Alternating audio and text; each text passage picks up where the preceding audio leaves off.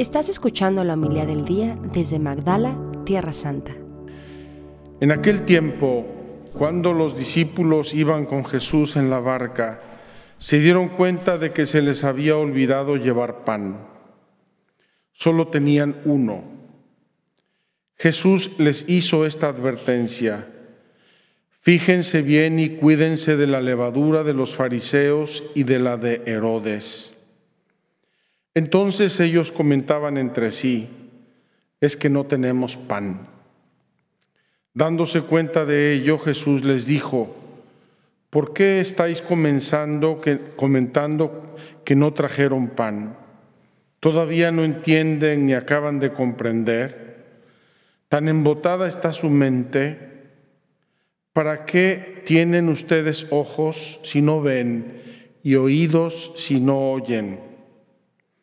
¿No recuerdan cuántos canastos de sobras recogieron cuando repartí cinco panes entre cinco mil hombres?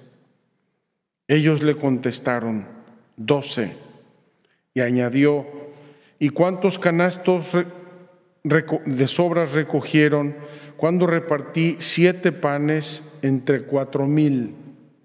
Le respondieron siete. Entonces él dijo, ¿y todavía no acaban de comprender? Palabra del Señor. Gloria a ti, Señor Jesús.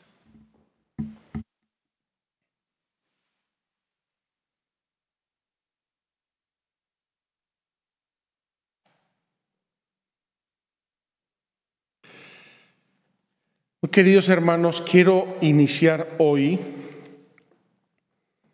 mi homilía comentando la oración colecta. Preciosa oración colecta, importantísima en nuestra vida. Dice así, Señor Dios, que prometiste poner tu morada en los corazones rectos y sinceros concédenos, por tu gracia, vivir de tal manera que te dignes habitar en nosotros. Es decir, concédenos vivir, concédenos ser, concédenos ser rectos y sinceros. Concédenos ser rectos y sinceros para que habites en nuestro corazón. Esta eh, oración colecta seguramente está inspirada en una frase del Evangelio de San Juan en el capítulo 14. No recuerdo exactamente el versículo, pero debe ser en torno al versículo 15. Juan 14, 15. Dice Jesús, el que me ama guardará mi palabra. Es decir, obedecerá, guardará mi palabra y mi Padre lo amará, y vendremos a Él y pondremos en Él nuestra morada. Queridos hermanos, ¿podrá haber una promesa, una recompensa mayor que esta? Si obedezco a Dios, es decir, si tengo un corazón recto y sincero, dice la oración de hoy, el Padre me amará y vendrá con Jesucristo a mi alma y los dos morarán en mí. ¿Podrá existir acaso algo más bello? Más feliz, más santo, más pleno que ser morada de Dios, que vivir en perfecta, íntima familiaridad con Dios. Imposible. No existe dinero en el mundo, no existen bienes materiales en el mundo, no existen relaciones humanas en el mundo que puedan ni siquiera de lejos compararse a la unión amorosa e íntima con Dios. No existe, no, no tengo ninguna duda. Alguno puede decir, yo estoy muy feliz con mis casas, mis coches, mi avión, mi dinero, hago lo que me da la gana. Si eso te satisface, está bien, pero no se puede comparar una cosa con la otra. Tener a Dios en nuestro corazón, en esta vida, es ya estar en el cielo.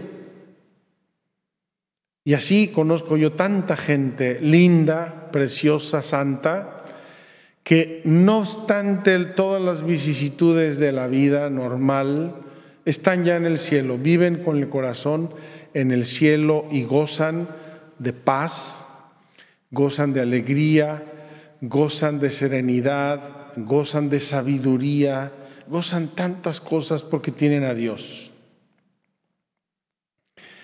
Entonces hoy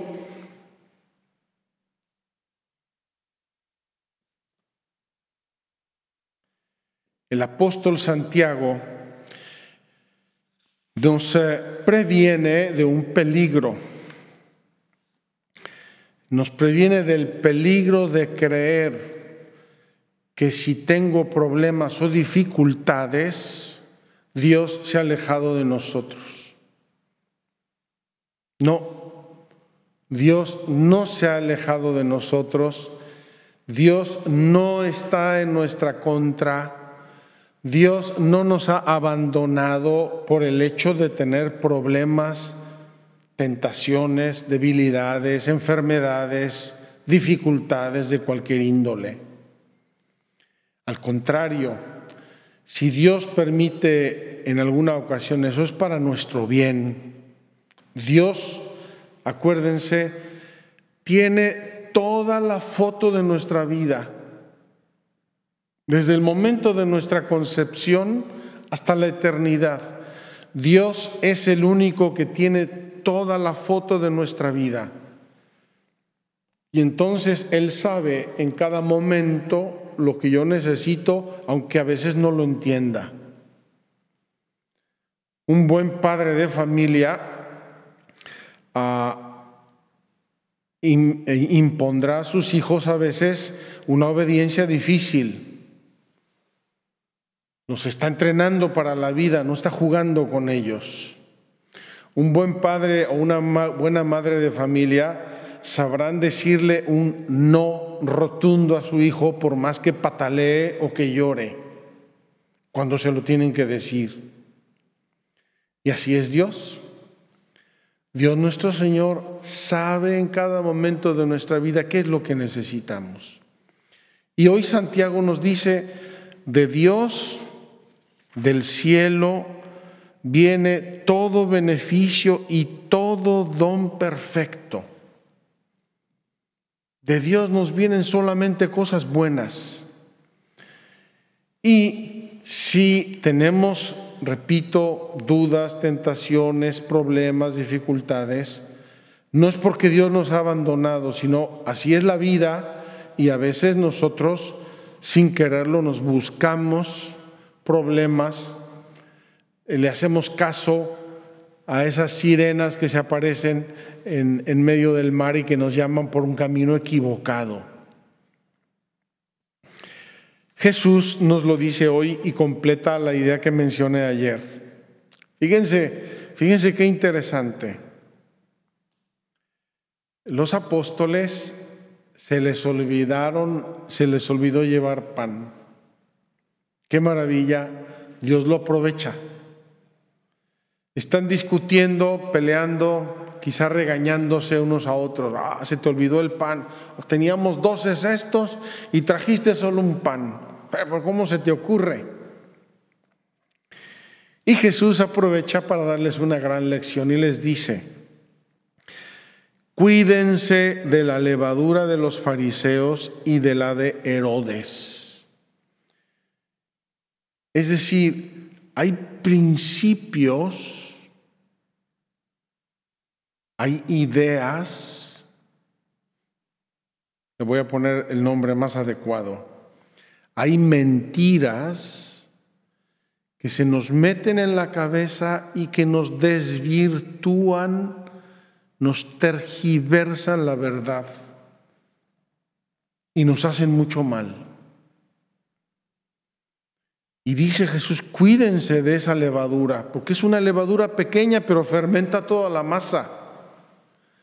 Esos fariseos con los cuales ya nos encontramos ayer discutiendo con Jesús, hoy Jesús los menciona y los describe. Tienen ojos y no ven, tienen oídos y no oyen. Es decir, andan por su camino y los demás no les importa ni les interesa. Peor, andan en la mentira y no les interesa la verdad.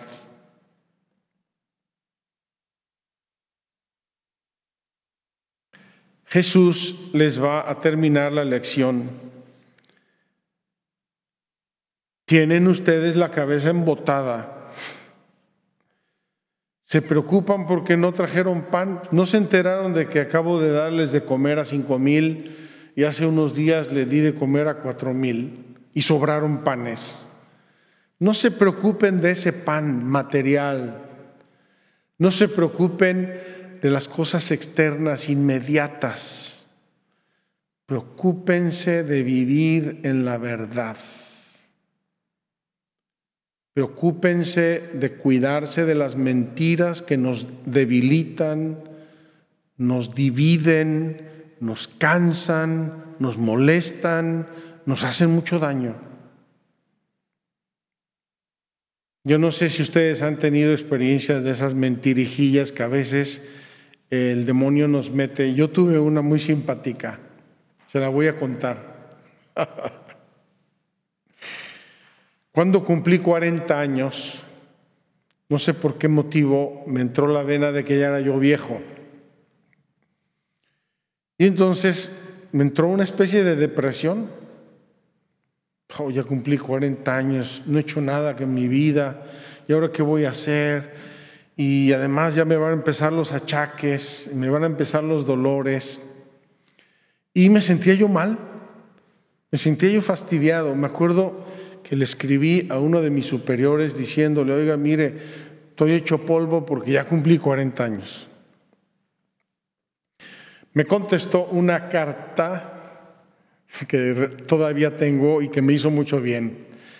En pocas palabras me dijo, déjese de tonterías y dése cuenta de que vive, está en la plenitud de la vida, de las fuerzas y de la juventud. Ese cambio de switch en la cabeza me cambió completamente la actitud y dije, pues es verdad. Pues, ¿Cómo de que ya soy viejo si tengo 40 años? Cuidémonos de la levadura de la mentira. Cuidémonos de la levadura del demonio. El demonio es el padre de la mentira. No quiero bajar a detalles, pero tengo en la punta de la lengua dos o tres ejemplos que eh, algún día voy a comentar. Cuidémonos. ¿Y cómo nos podemos cuidar? Con la oración. Porque la oración nos da el punto de, el punto de vista de Dios sobre las cosas. Y el punto de vista de Dios sobre las cosas es la verdad. A mí no me engaña nadie si vivo unido a Dios y si rezo y si tomo mis decisiones juiciosamente en unión con Dios. ¿Y cuánta gente percibe el engaño, los ofrecimientos vanos, los paraísos fáciles? Se perciben, se tocan con la mano y entonces uno los percibe y dice, no, aquí yo no me meto. Me escribió una persona hace unos días y me daba un ejemplo maravilloso de esto. Dice, oiga, tuve una conversación con no sé quién y me dijo que lo que eh, estábamos hablando de Dios y de la oración, yo le comenté algo y se me comentó escandalizado y dice, me quedé, ¿por qué? ¿Por qué se escandaliza de lo que le estoy diciendo? Se escandaliza porque no piensa las cosas como Dios. Queridos hermanos, qué fácil puede ser para nosotros caer en las trampas, en las redes de la mentira, Pero si oramos, Dios nuestro Señor, que es luz, Dios nuestro Señor, que es verdad, Dios nuestro Señor, que es el camino que nos lleva a la vida, no nos deja caer en las redes y en las trampas del demonio y de la mentira y de la falsedad. Hoy el Evangelio es un portento de esta verdad que nos enseña Jesús. Cuídense de la mentira, es decir, cuídense de la levadura de los fariseos y de Herodes. ¿Cuántos Herodes y cuántos fariseos hay en el mundo que nos quieren tender trampas, que nos quieren engatusar con ideas, con falacias, con engaños, con tentaciones? Vamos a encomendarnos unos a otros, vamos a orar para que sea el Espíritu Santo el que nos guíe hacia la verdad completa, de modo que Dios habite en nuestras almas y nos guíe siempre. Así sea. Muchas gracias por escucharnos. Si quieres conocer más acerca de Magdala, síguenos en YouTube y Facebook.